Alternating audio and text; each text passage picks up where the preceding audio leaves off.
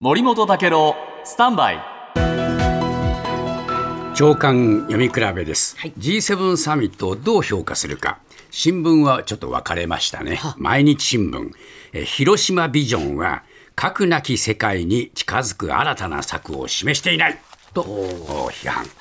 朝日新聞。えーやはりですね、えー現実的な実践的なあーその核抑止の維持がこのお分かっていないというふうに書いてまして戦争終結への道筋など対極に立った議論が聞かれなかったのは理解に苦しむと思っています一方で産経新聞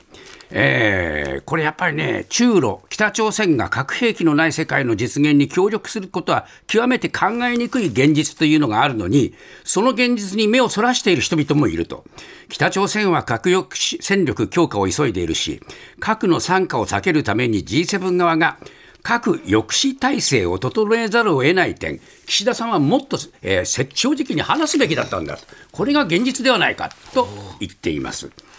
でそうした中で東京新聞はですねこう言ってるんですね。世界を見渡すと民主主義の後退は否めない。スウェーデンの調査機関によると2022年時点で非民主主義的な国は89に上って世界人口の7割を超える。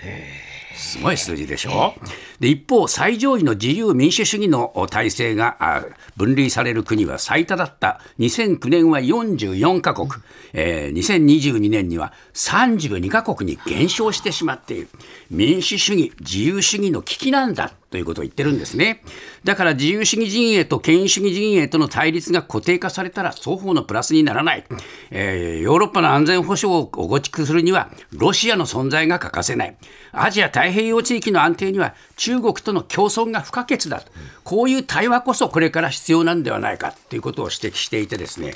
こういう視点もやっぱり語られるべきだったんではないかと思いますね。